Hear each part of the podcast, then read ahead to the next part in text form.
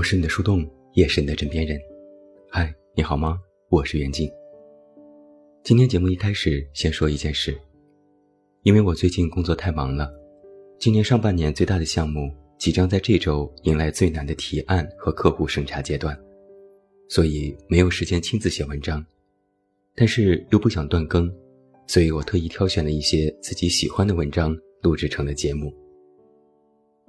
除去我们公众微信平台内按部就班推送的独家电台节目、壁纸、图片文案、推广案例之外，到五一假期结束，远近会为你带来六期的特别节目放送，微信视频号也会照常更新。我虽然最近工作很忙，但也要保证大家都有节目听，五一小长假也不断更哦。那希望每一位读者和听友喜欢这些节目。等我忙完这一段。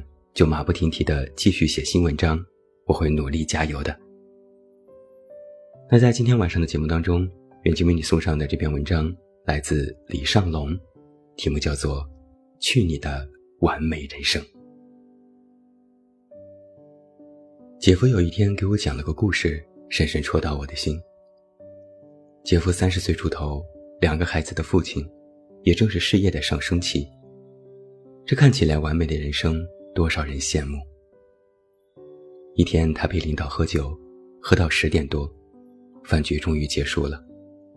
领导司机送他走了，他一个人打车，拿出手机才发现手机没电了。在这个世界里，没有手机怎么生活呢？他算了算路程，觉得走回去已经不现实，毕竟已经喝了酒，还有那么远的路，也没拿充电线。于是他就伸手拦车，可见了鬼了，所有车都像是没有看见他一样。可能是因为那天下雨，车少，行人多，他等了半天，依旧没有车停下来。无奈之下，姐夫找到了一个餐厅，恳求一位服务员小姑娘说：“你能借一下手机给我吗？”小姑娘心善，看着他也不像是坏人，于是就借了。他赶紧一边感谢一边打给了我姐姐。可那时候已经是深夜十一点多了，刚生二胎的姐姐已经睡去了，手机还调了静音。他无奈，求小姑娘帮他打辆车。小姑娘看了他一眼，眼神里充满了狐疑。于是姐夫拿出了自己的名片，告诉他自己来自于正规的金融公司，有着正规的工作。小姑娘这才同意给他打车，可是因为下雨，所有车型都要排队。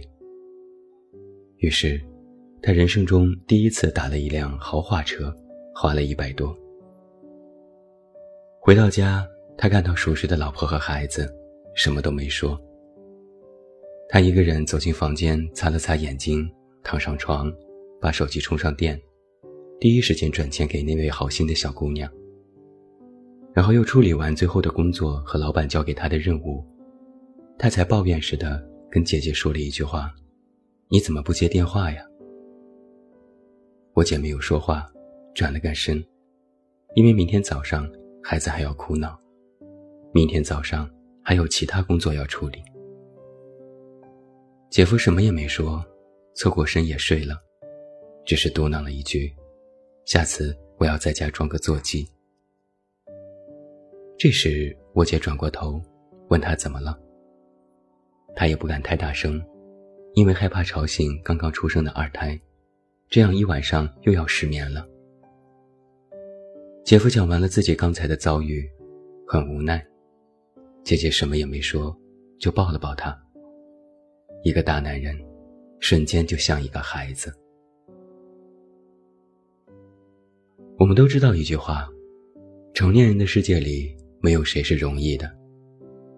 大城市里的人，时常会在某些小事上忽然崩塌了自己。比如大风大浪扛过去了，买杯咖啡，服务员给我加了糖，我情绪崩了。比如创业失败都能接受，路人的一个眼神，情绪崩了。比如离婚失恋都可以微笑度过，下了场雨，情绪崩了。也不知道各位是否发现，不知从何时起，父母对我们已经没有太多话可以叮嘱了。一家人坐在一起吃饭，父母很少再对我们的生活、工作提出见解，话语往往都放在了刚刚出生的孩子身上。从前跟我们聊学习，毕业之后聊工作，聊结婚，接着是生孩子，政策允许之后聊生二胎。等到这一切都完成了，一家人吃饭，迷茫了。孩子成为了生活的主题和话语的中心。没有人再去聊其他的事情了，为什么呢？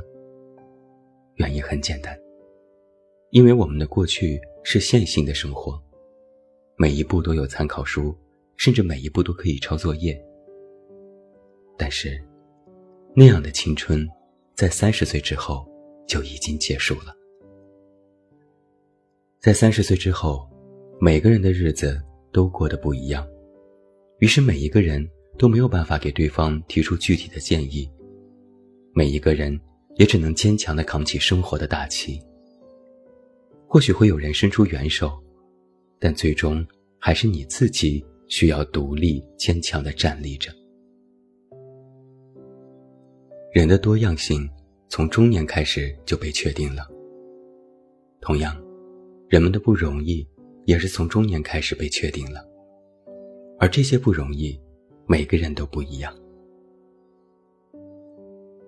二零二零年的大年初一，一个叫做菲菲的女孩子在北京的家里，因为门锁坏了，被锁了三十个小时，没有人搭理她。这期间，她靠自来水为生，因为手机被锁在了外面。她是一个独居女孩，而且习惯了在大城市独居，不去打扰别人。但好在她很聪明。一次次在早上砸向水管，才让另外一个独居的邻居发现了她，从而救了她。可是，当这个故事发酵到网上，许多人都不理解，为什么一个三十岁的女孩子不结婚，一个人在大城市生活，这是图什么呢？可是，难道结了婚就不会有生活的烦恼和苦难吗？不是，婚后。照样也会有自己的问题。家庭和睦、孩子上学、夫妻关系、工作家庭的平衡等等。每一个年龄段都有每一个年龄段的不容易，而人到中年的问题，就是每个人都会有自己的苦衷，每个人也会有自己的孤独，这些东西也都不一样。如果说原来的我们都在读书、找工作，谈恋爱、生孩子，那些线性的生活还能够去抄作业。现在，随着年纪的增长，我们每一个人都是一座孤岛。我们想要去寻求彼此的慰藉，想要找到自己的社群，到头来只能发现，这世界是孤儿院，而你已经开始漂流。但说了这么多。我对人到中年并不是那么悲观。我在三十岁一切刚刚开始中这样写过：人到中年，打破这中年危机的方式其实有两个。第一个，保持开放；第二个，去做点什么。保持开放，你总能够听到不同的声音；做点什么，你才不容易那么变得焦虑。我一个朋友。在三十岁那年，告诉自己，无论谁说了什么奇怪的话语，都不要先急着否定，而是去接受。于是他在五年前就买了比特币。另一个朋友在三十岁那年告诉自己，只要自己感到焦虑，就赶紧去做点什么。于是他的公司将在明年港股上市。而我是在三十岁生日那天决定做些改变。不对任何人的生活指指点点，也不给年轻人所谓生活的建议，只是做好手中的事情，做好自己的事情。因为我逐渐发现，每个人都不一样，甚至很多人的生活跟自己想象的、描述的都完全不一致。正如很多中年人的人生，早已是千疮百孔，自己还在强颜欢笑。而他们并不想从你这里得到建议，他们只是纯粹的想跟你抱怨两句，然后回过头继续去过他们自己的人生。所以，如果你了解别人的生活，就请一定要闭嘴；如果你不了解别人的生活，那就更要闭嘴了。陪伴，就是一种很好的帮助。在一个深夜，一位朋友跑到我家跟我喝酒，她说了她男朋友怎么跟她说的分手，一边说一边哭。故事很长，但套路还是那么些。后来她说，她很焦虑，不知道自己以后该怎么办，更不知道自己能不能在三十岁之前嫁出去。这次，换做我沉默了。如果是过去，我会毫不犹豫地提出我的建议，找下一个，或者回去找他聊聊。可我，突然就沉默了。我不知道他还有什么信息没有跟我说。重要的是，我也没有想要继续问和提出建议的欲望。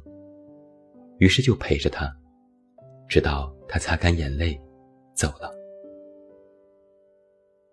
那天晚上，我也喝了两杯酒，但就是沉沉的睡不着。忽然，在我脑海里想到了很多人，那些曾经离开我的人，那些我们说了再见却再也没有见过的人，那些矫情的瞬间，瞬间都回来了。我感到心里隐隐作痛。在三点多的时候，我终于被疼醒了。我看着黑暗的房间，打开窗帘，抬头寻找遥远的星光，忽然手足无措。我转身走进书房，坐在电脑旁边，写了一句：“那些人，你们还好吗？”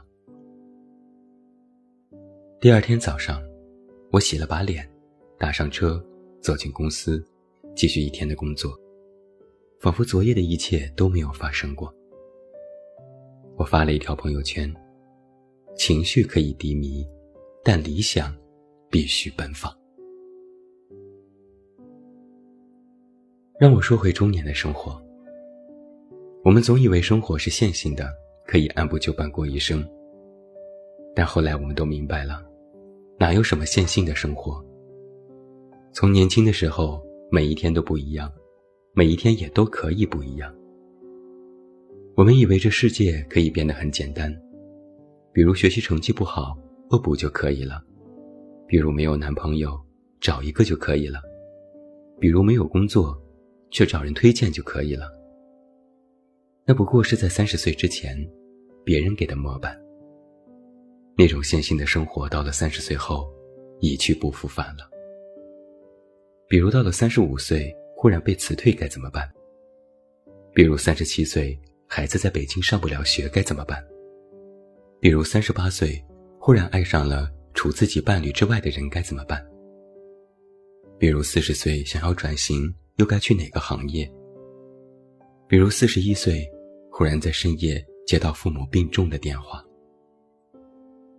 比如这些问题，当你打开搜索引擎，你会发现在常搜索那一栏，清晰的被表达了出来。